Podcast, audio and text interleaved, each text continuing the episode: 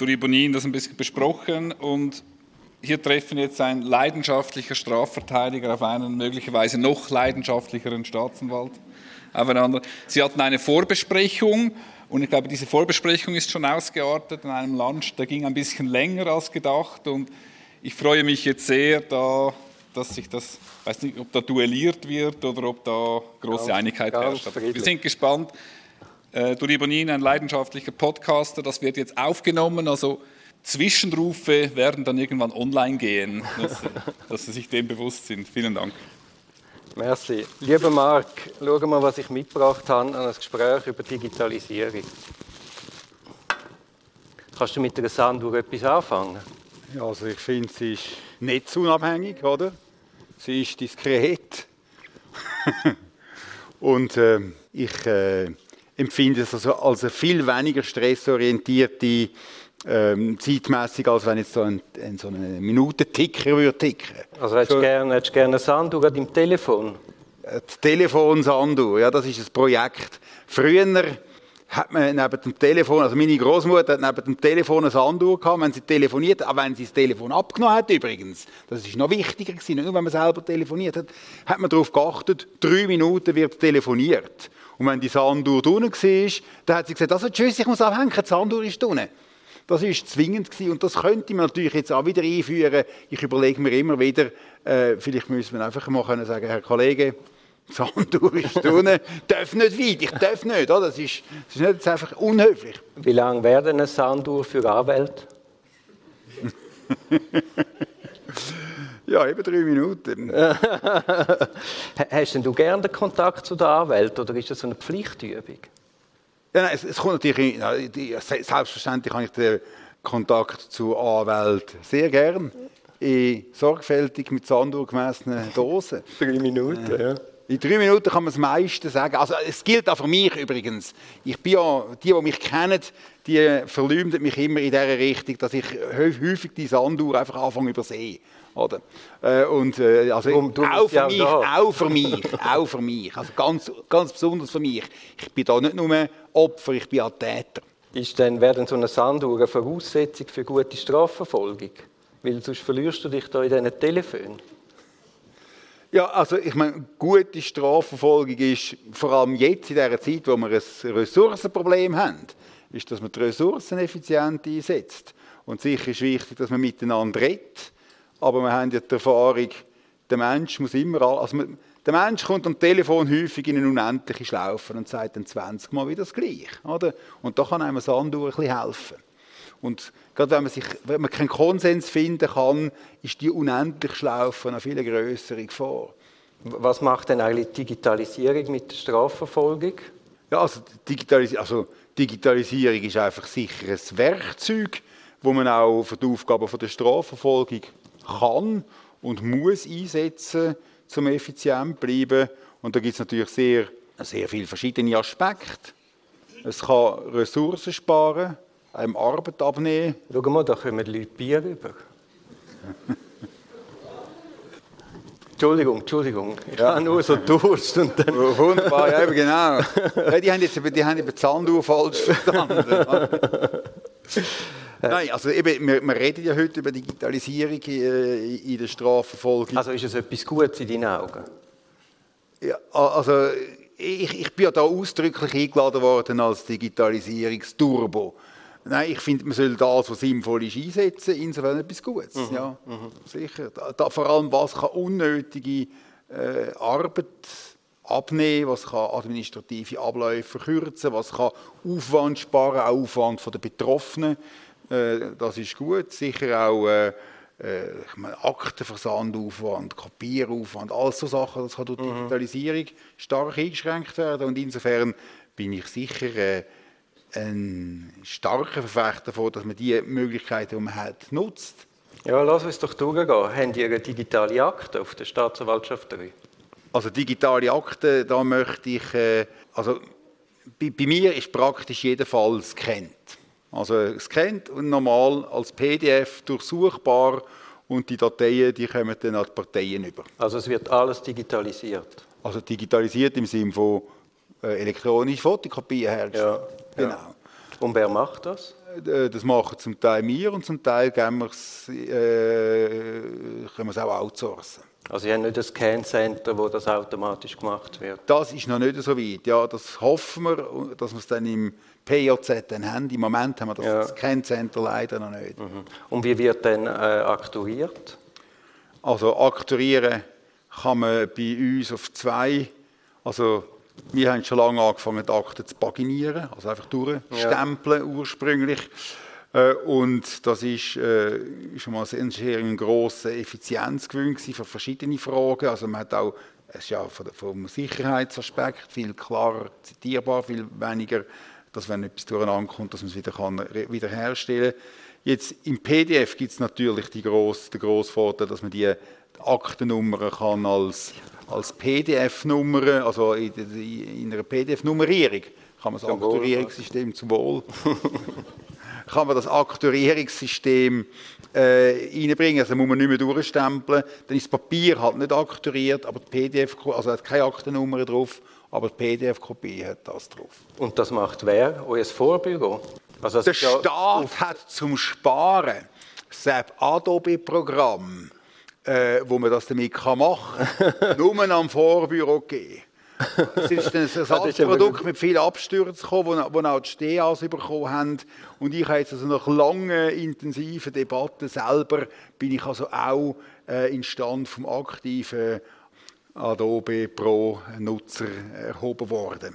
gut. Also jetzt aktuierst du. Und was sind deine Erfahrungen mit den digitalen Akten? Ja, es, es geht einfach, ich könnte mir es gar nicht mehr anders vorstellen. Also ich meine, wie geben wir äh, in grosse Aktenmengen den Anwälten Akteneinsicht?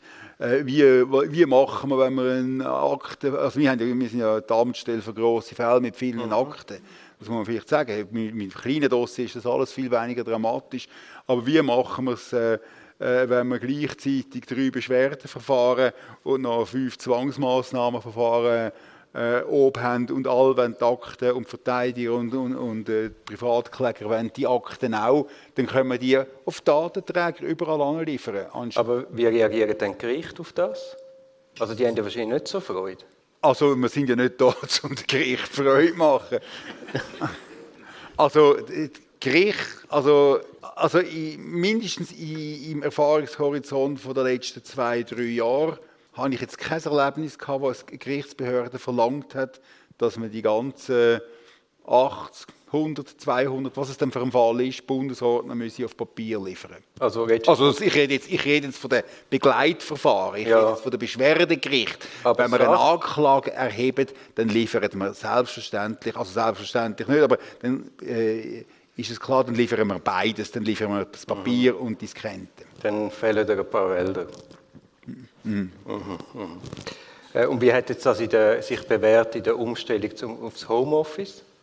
Also äh, das ist natürlich ganz klar, wenn wir, wenn wir die Akten digital haben, dann haben wir äh, fast nahtlos ins Homeoffice. Aber haben die dann auch Laptops, die ihr könnt heimnehmen Äh, also ja, auch da haben wir wieder eine Zweiklassengesellschaft gehabt. Damals sind es aber die Staatsanwalt, äh, die Staats-, also das juristische Personal im, im Vorsprung gewesen. Wir haben äh, Laptops, wo wir da ins Netz hineinkommen, wohingegen die, das kaufmännische Personal keine solchen Laptops hatten. Und es war sehr viel schwieriger, gewesen, das kaufmännische Personal in Homeoffice zu bringen. Haben aber auch da ein bisschen aufgerüstet. Und haben ihr, bei euch oder für uns Anwälte war immer das Problem, gewesen, ihr seid zwar auf dem, im Homeoffice und habt scheinbar können arbeiten, aber telefonisch hat man niemand mehr erreicht. Also ich bin, wenn nicht gerade, wenn nicht gerade das Mobilnetz wieder mal zusammengebrochen ist, äh, wenn der Nachbar den Störsender ausgeschaltet hat, dann bin ich also relativ gut erreichbar gewesen. Ich weiß nicht, ob sonst. Aber über deine Geschäftsnummer? Ja, sicher. Ja, ah, hast du das, Das kann man umschalten. Ich habe jetzt, Das ich habe jetzt wenn, wenn, wir schon, wenn wir schon auf so Finesse kommen, ich habe lange gemeint, wir können sogar das Telefon, wo man auf die allgemeine Nummer ins Geschäft anruft, nicht aufs Nattel durchstellen, nur intern. Aber also das geht sogar auch. Also man kann sogar, wenn man mir auf die allgemeine Nummer ins in die Staatsanwaltschaft anruft und, und verbunden soll werden mit mir, kann man sie auch durchstellen. Mhm, Das ist jetzt auch bei uns. Ja. Aber das ist auf jeden Fall nicht passiert. Dass man, Jetzt in deinem Erfahrungshorizont, Adrimi. ja, nein, es hat dann immer geheißen, ja, die sind jetzt nicht im Büro, die haben äh, Montagmorgen sind sie da. Und dann hast du im Büro sein, Montagmorgen, weil sonst hast du wieder sieben Tage nicht erreicht. Im Homeoffice. Ja, weil sie dann nicht dann können telefonieren Ja, also das ist also, also mit, mit, mit dieser Namensstelle, die das so gemacht das ist nicht STA3 gewesen. Oder schon? Ja, du äh, weißt jetzt auch gerade nicht mehr. Also, also, bei mir persönlich ist das nicht so gewesen, Okay. in, in meinem näheren Arbeitsumfeld auch nicht. Schaffst denn du mit digitalen Mitteilungen? Das Mit wäre dann Mitteilungen. E-Mails. E-Mails. Dürfen wir mit E-Mails mitteilen? Auch selbst ist das so eine Sache. Mit e wenn wir sieben Parteien müssen immer wieder bedienen oder zehn Parteien, dann ist es viel leichter über das E-Mail, als wenn man da zusammen das alles muss kopieren, verpacken, frankieren, auf die Post bringen. Äh, und äh, es, es, man hat einfach mehrere Arbeitsgänge weniger, besonders auch im Homeoffice, ist dann auch Viren sicher zu allem anderen. Und wir haben ja eine Bestimmung in der Strafprozessordnung, äh, dass man das darf. Man darf digitale äh, Mitteilungen machen mit einer digitalen Signatur. Und auf das äh, habe ich mich jetzt besonnen. Es steht dort zwar mit Zustimmung des Empfängers. Der Empfänger muss einverstanden sein. Nun, Das ist so ein, Jetzt- jetzt- ein jetzt habe ich- Anachronismus wie die Sanduhr. Das ist ein, ja, aber ein weniger sympathischer. Also ich kann, also ich muss ein bisschen aufpassen. Es hat vielleicht sogar in diesem Raum Leute, wo ich jetzt die Debatte geführt habe. Ähm, also wir machen ja, das ist vielleicht gerade die nächste Frage, mit, mit, mit welchem, also wir haben ein verschlüsseltes E-Mail. Welchen Dienst haben Äh? Bei uns ist Incamail, äh, der Incamail, Dienst. ja. Der ist wahrscheinlich sicher, aber in technischer Hinsicht, ob es der beste ist oder nicht, das kann ich, ich habe gehört sagen, es sei, nicht die beste Wahl gewesen. Ich, kann es selber nicht beurteilen.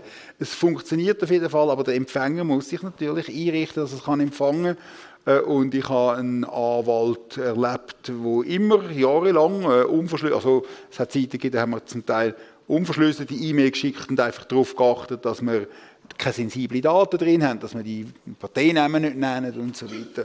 Äh, Und ähm, haben das jahrelang akzeptiert und dann ist, sind wir umgestellt auf Inka-Mail und da hat es dann geheißen, das ist ja so kompliziert und mühsam.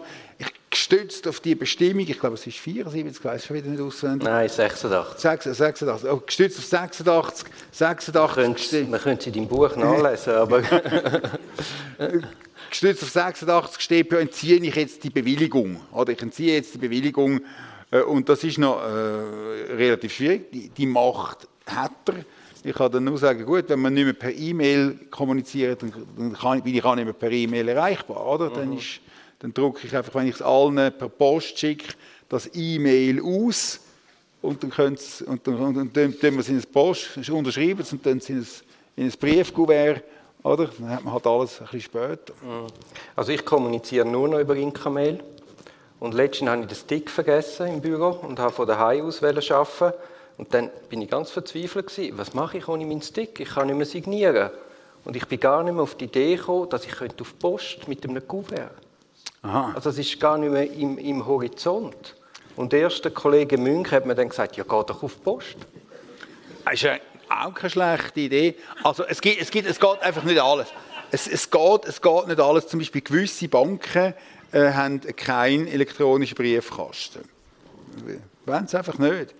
Ich habe dann irgendwann letztens gerade mal etwas, was ein pressiert hat und ich habe auch wieder gefunden, da muss ich wieder die Adresse, einen Ausdruck machen, sagt dem Anwalt, der irgendwie hat etwas wählen, dass ich das der Bank mitteile, er soll mir da ein Kontaktdatum, also ein Kontakt-E-Mail beschaffen, hat er dann gemacht. Ich habe es dort angeschickt und habe dann ein Netz herzliches Telefon bekommen. Wir machen jetzt ausnahmsweise mal und es, ja gut, wir sind ja da auch dran am Schaffen am elektronischen Briefkasten, aber einfach, dass es klar sei, in Zukunft nicht. Aber haben das Sie war denn jetzt eine die- Ausnahme gewesen. Aber haben Sie dann die Daten digital geliefert oder Sie haben dann wieder ein Kuvert gemacht und dir geschickt?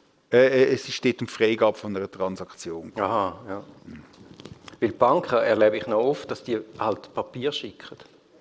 Ja, ein Teil schickt Papier, aber wir kommen jetzt also von den Banken kommen wir selbst die, die es per Papier wollen, überkommen, Schicken schicken es dann meistens über unseren elektronischen Briefkasten.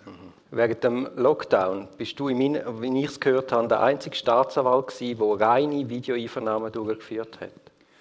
Also auf jeden Fall sicher nicht der Einzige, sicher Leute in meiner näheren Arbeitsumgebung haben das auch gemacht. Ob es weitere Kreise gezogen hat, weiß ich nicht. Was sind deine Erfahrungen mit diesen reinen Videoeinvernahmen? Also die Erfahrungen sind gut. Äh, äh, es ist, also zuerst muss man sagen, wie, wie wir es überhaupt können machen. Also wir haben bei uns im Kanton haben wir eine Software, die da offensichtlich geeignet ist. Die TrueConf. Ja. Ah, da weiß ich nicht, ob es die beste ist. Einfach die haben wir. Und wir haben dann... Also die hat der Kanton zur Verfügung gestellt? Der, der Kanton hat für Intra, also für, am Vorabend vom Lockdown, oder wo der Lockdown kam, ist, hat der Kanton die Software gehabt. Äh, und es ist eigentlich für interne innerhalb von der, Beamten, von der Beamtenwelt oder von der Justizdirektion denkt die Kommunikation gewesen, obwohl die Software grundsätzlich auch äh, sonst äh, tauglich ist. Und man hat dann die umgerüstet, so dass es viel einfacher, es ist schon immer möglich gewesen, mit über, von außen äh, aufzubauen, wenn man einen gewissen technischen äh, Prozess in Gang gesetzt hat und URL-Adressen austauscht hat, aber kompliziert. Und wir hatten das sehr, sehr schnell, also der SAP-Techniker hat auf mein Flehen und Bitten innerhalb von wenigen Tagen den Firewall so konfiguriert, dass man da können normal äh, mit, äh, mit der Außenwelt äh, Verbindungen machen. Also die Parteien und die befragten Personen, die Auskunftspersonen, Zeugen, haben dann auf ihrem Computer einfach die marktgängige Software abgeladen, die ist gratis. Und äh, unsere IT hat dann ein, ein Account eingerichtet. Und da habe ich in meiner Gruppe, und, und, und das der richtigen Gruppe zuteilt. Und da habe ich, äh, wenn ich am Morgen angesessen bin und habe die Einvernahme starten, äh, habe ich da äh, einen Balken gehabt mit denen, die da warten, äh, äh, parat sind, dass man es verbinden kann. Und dann hat man die Konferenz können aufschalten äh, und die Einvernahmen durchführen. Hast du schon vorher Erfahrungen gehabt mit so Videoeinvernahmen?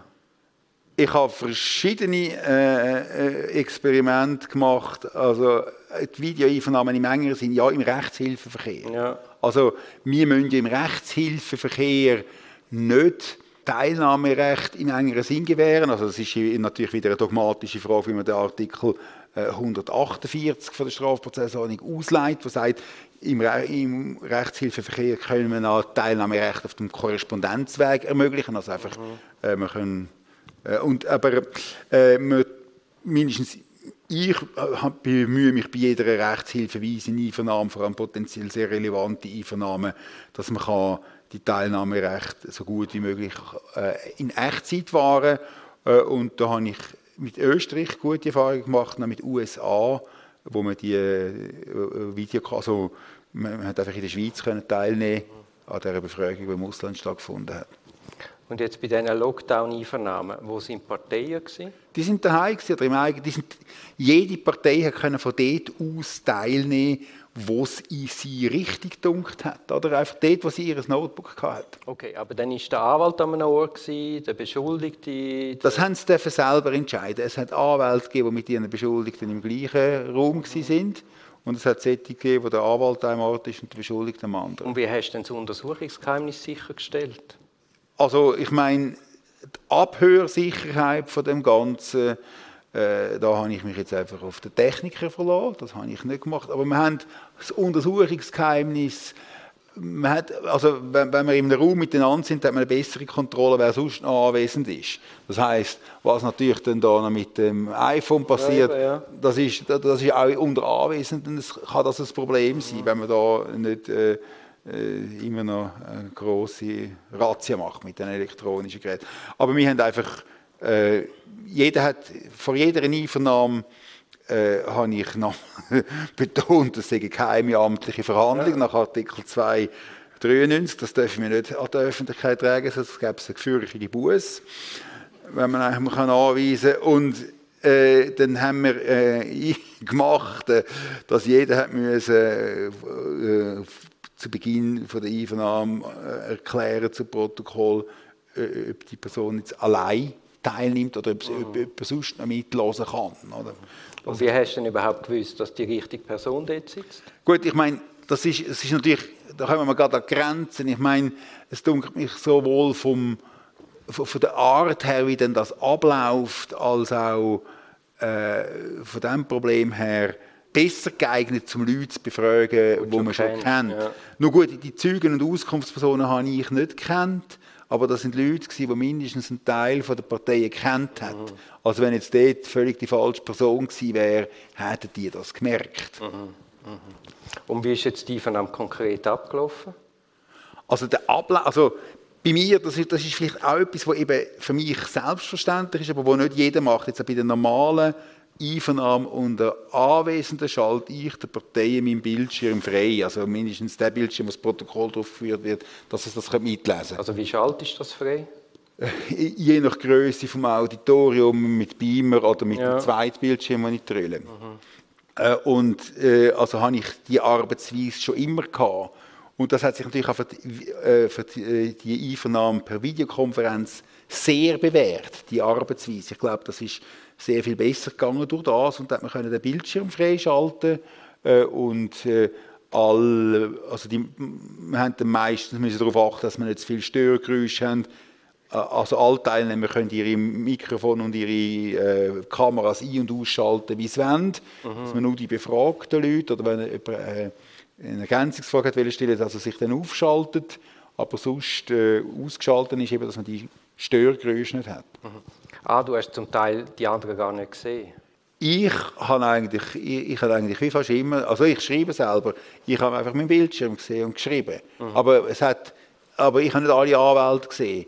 Äh, aber die äh, befragten Personen, die sind auf meinem Bildschirm sichtbar gewesen. Also wie groß ist jetzt denn? Wie viele Anwälte und Parteien hast du jetzt da aufs Mal der Einvernahme gehabt? Also das kommt natürlich auf den Fall und auf die Situation drauf an, aber das sind jetzt, so wie wir jetzt geschafft haben, äh, sind das äh, oft über zehn Teilnehmer gewesen. Und hast du denn die Einvernahme gleichzeitig auch noch auf Video aufgezeichnet? Ja, das steht im Gesetz, dass man das aufzeichnen muss. Und die Applikationen lassen das ja auch zu. Die machen dann Aufnahmen.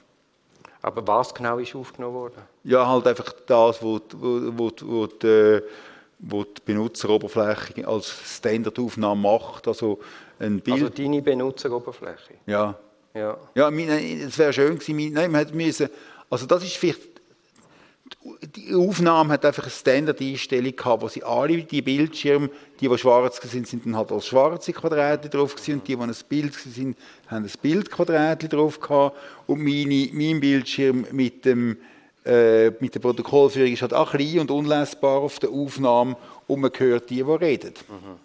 Und jetzt haben wir immer noch das Problem mit der also Protokollierung und am Schluss muss ja die befragte Person das Protokoll unterzeichnen. Also ich glaube, ich glaub, die Vorschrift, man müsse es aufnehmen, ist möglicherweise vom Gesetzgeber als Ersatz dafür gedacht, Ich für die Protokollierung. Äh, ja, ich, ich, ich, es ist, äh, ich, ich verstehe das sowieso, müsste man es sonst aufnehmen. Auf jeden Fall habe ich, äh, wie man das kann challengen aus Verteidigersicht, äh, habe ich zur Sicherheit äh, äh, auf dem Korrespondenzweg die Protokolle unterschreiben lassen. Mhm. Also nicht das Protokoll eine Reise gemacht. Wo es dann sehr lang gegangen ist, habe ich gesagt, wenn es jetzt nicht jemand wäre, dann werden die Leute vorgeladen zum Unterschreiben. Das kann man sehr gut vor. Dann ist plötzlich gegangen. Und, und was ist, also losgelöst von dem, Übrigens habe ich, übrigens habe ich dort enorme Skills entwickelt als Techniker und geahnt, oder? Eine Person hat plötzlich ein bisschen schlechte Laune gehabt und das hat sich dann auf den Computer ausgewirkt, ist plötzlich technisch überhaupt nicht mehr gegangen. Überhaupt nicht mehr, überhaupt nicht mehr, überhaupt nicht mehr. Dann haben wir gesagt, gut, wenn das so ist, in der nächsten Einvernahme kommen sie halt für sie Amtsstelle und dann wir ihnen dort in einem separaten Raum einen funktionierenden äh, Terminal zur Verfügung stellen. Und dann nachher ist es oft der Stelle plötzlich wieder gegangen. Äh, aber das, das bringt mich gerade zur Frage, so rein technisch, haben da nicht viele Störungen gehabt? Es, also lustigerweise ist es im Homeoffice störungsfreier abgelaufen als an der Amtsstelle. Warum ich da? so, es ist, ich, ich weiß nicht, an was das gelegen ist. Selbstverständlich hat es alle möglichen, möglichen Störungen gegeben. Äh, die Störungen sind manchmal generell gesehen, manchmal einfach gewisse Teilnehmer haben mehr Mühe gehabt als andere. Äh, aber äh, mit technischen Störungen, gerade ich mit meinem Beamer-System und so, und dass der Computer auch mal kann spucken und so. Also technische Störungen, da haben, haben wir auch bei Einvernahmen unter Anwesenden zum Teil damit gekämpft. Und im, insgesamt würde ich sagen, ist jetzt in meinem Erfahrungshorizont das Maß an technischen Störungen nicht so gewesen, dass es äh, das rechtliche Gehör jetzt für ernsthaft eingeschränkt hätte oder dass es also dass einfach die Nachteile, die Vorteile über, äh, die Nachteile grösser wären als die Vorteile vom, von dem Setting. Und wie war die Tonqualität? Also ich habe Podcast auch über Distanz ja. aufgenommen und dann hat zum Beispiel der Kollege Steiger geschrieben, der Ton, das sei nicht zumutbar. Also der Ton ist ziemlich äh, stark abhängig vom, von der Mikrofonqualität und der Mikrofoneinstellung von dem, äh, am, ähm, also vom Teilnehmer. Also die, die mit einem schlechten Mikrofon oder mit einem veralteten Gerät oder mit irgendeiner falschen Einstellung arbeiten, die sind dann zum Teil zu leislich oder zu laut gewesen. Also da haben wir zum Teil auch müssen üben dran. Ich habe mal einen Teilnehmer gehabt, irgendein ist dran gewesen und solange der dran war, eine ganz nette Persönlichkeit, aber solange der dran war, habe ich ein Echo gehabt. Ich habe meine eigene Stimme mit, äh, mit drei Minuten, nein, nicht drei Minuten, drei Sekunden Verzögerung immer wieder gehört. Und das hat meine Denkfähigkeit stark abgesetzt. äh, und äh, ich habe dann nicht gewusst, an was liegt. Wie, es ist dann nicht so eine lange und nicht so eine zentrale ah. Befragung. Sie haben es dann durchgegeben. Äh, und äh, ich habe dann ein bisschen weniger gefragt, habe dann ein bisschen weniger unterbrochen. Und äh, es ist also äh, relativ... Ähm, äh, aber wo, wo der dann draußen war wieder und wir wieder unter uns waren, also die Parteien unter uns, da ist es dann wieder gegangen, ja. Und was war das Feedback von der Partei? Ich habe am Anfang jedes Mal gefragt, äh, am Schluss des Protokoll hat jemand, macht jemand geltend durch äh, die Durchführung als Videokonferenz in der Wahrnehmung des rechtlichen Gehörs behindert worden zu sein. Da hat sich lang niemand beschwert. Einmal hat jemand gesagt, er möchte einfach nochmal zu Protokoll geben, es ich nicht das Gleiche. Man darf das nicht als Business as usual anschauen. Er fände das, äh, der sich jetzt nicht dagegen wehren, aber ich möchte einfach noch auf die Frage einmal die Antwort geben. Er fände das in dem Sinn ähm, nicht ganz toll. Mhm, mh. Aber äh, das Feedback ist natürlich auch, also sehr viele Leute und gerade an Zügen, wo man muss wegen einer Stunde, oder, wegen einer Stunde durch die halbe Schweiz reisen lassen, das ist für die natürlich sehr viel angenehmer, wenn sie die, den Reiseaufwand haben. Man hat dann ein viel weniger ein Wartezimmerzeit-Problem. Äh, Im Timing ist ja zum Teil relativ schwer abzuschätzen. Dann kann, äh, wenn man jetzt im gleichen Morgen mehrere Leute will, äh, platzieren dass dann die Leute warten müssen. Äh, und die warten dann halt im eigenen Büro und können an ihrem Zeug arbeiten und irgendwann ist dann die Verbindung ja, ja. Das ist weniger bemühend. Oder jetzt, wenn Züge aus dem Ausland kommen Ja. Zum Teil. Aus dem Ausland. Heikle Frage. Heikle Frage. Also meine Meinung ist, rein theoretisch. Jetzt musst du aber aufpassen. Ich habe nächste Woche auf deiner Amtsstelle so eine Zeugenbefragung. Wenn ich im Schengen-Raum, ich rede jetzt nur bei der Schengen Wir werden aufgenommen. Wenn ich im Schengen-Raum, wenn ich im Schengen-Raum jemanden vorladen und die Person darf in die Schweiz einreisen, und das ist legal und das ist es, mhm. freiwillig, dann dürfte doch die Person auch elektronisch in die Schweiz einreisen, indem sie eine Gesprächsverbindung in die Schweiz her oder eine Videoverbindung in die Schweiz herstellt. Also, also alles andere, also, da wird das Territorialitätsprinzip äh, nicht verletzt. Wenn, ich, wenn, wenn man sich schon geeinigt vorladen im Sinne von ohne Androhung von Zwang, weil wir ja gar keine Zwangsmittel haben im anderen Land, dann müssen wir ja, ja. das andere Land einschalten, aber einfach mal äh, der konkrete Wunsch äußern, man soll sich da melden. Weil die Steppe 144 sagt ja, man dürfe, ja, uh, uh, uh, aber die Steppe 144 sagt ja, man dürfe quasi Videoeinvernahmen nur machen zur Einsparung von unverhältnismäßigem Aufwand.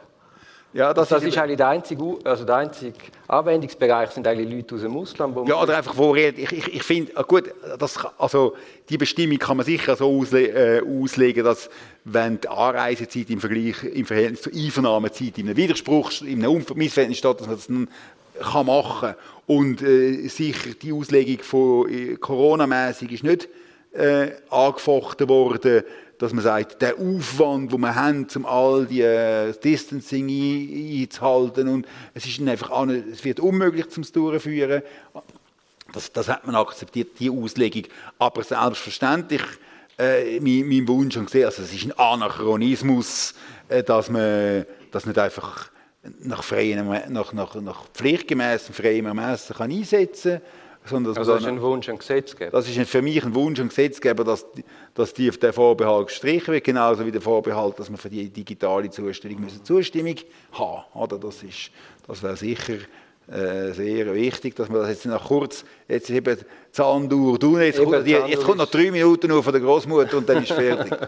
Zwei schnelle Fragen. eben drei Minuten nur von der Großmutter. Also was glaubst du, wenn ist Strafjustiz digitalisiert? Wenn bist du nicht mehr der Ausnahmefall, sondern der Regelfall? Ich habe mich noch nie als Ausnahmefall Nein, i- denn die Sachen, die wir jetzt besprochen haben. Wenn ist das der Regelfall in der Zürcher Strafjustiz? Einfach, dass man so arbeitet, wie ich jetzt meine Genau. Arbeitsweise. Ich meine, also, dass wir es richtig verstehen, ich finde Einvernahmen unter Anwesenden immer noch sehr wichtig und finde das immer noch der Regelfall und finde das eigentlich auch definitiv der Regelfall. Einfach das andere sollte als, möglich, als als Flexibilisierungs-, Raum als Option sein, im Raum sein. Und ohne, dass es eine Hürde hat dagegen. Aber wann ist es? Äh, ja, das kann nicht sehr lang gehen. Das kann nicht sehr lang gehen, aber ich, wieso soll ich das? Ich kann das nicht, ich kann das nicht voraus, Okay. voraussagen. Ich würde jetzt mal sagen, hm, fünf Jahre oder zehn Jahre. Das ist für dich nicht so lang. Ja. Also, also dann sage ich halt zwei Jahre. Und welchen Weg dorthin würdest du beschreiten? Also eben jetzt in der StPO-Revision würde ich mal die beiden Hürden abbauen und äh, sicher auch noch über digitale Akten eine Bestimmung reinnehmen, dass man da äh, nicht mehr muss zwingend Papier vorlegen Aber jetzt als Einzelschritt, würdest du das als, als großes Projekt aufgleisen und dann quasi schweizweit miteinander implementieren? Ich, ich, ich, immer, ich, ich bin halt ein Projektskeptiker. Ich finde, die, man sollte, man sollte, die besten Projekte sind, wenn man, man muss das, was gut läuft, an der Front in Serie schalten lernen. Das sind die guten Projekte. Oder die guten Erfahrungen aufnehmen und schauen, kann man das weitergeben, kann man das äh, verallgemeinern. Ist das verallgemeinerungstauglich. Hingegen, wenn man top-down sich überlegt, wie es gut soll sein und dann global alles regelt, haben wir nach meiner Erfahrung immer eine wahnsinnig grosse Blockaden im Ganzen. Dann, dann, haben wir- dann können wir ziehen zu der Gerichtspraxis. Was eben gemeint ist, wahrscheinlich in dieser Frage, wenn das Gericht immer bei jedem Schritt muss denken, das, was ich jetzt mache, muss allgemeingültig sein, oder für jeden Fall passen, dann ist man halt häufig blockiert. Also Marc, besten Dank fürs Gespräch. Bitte.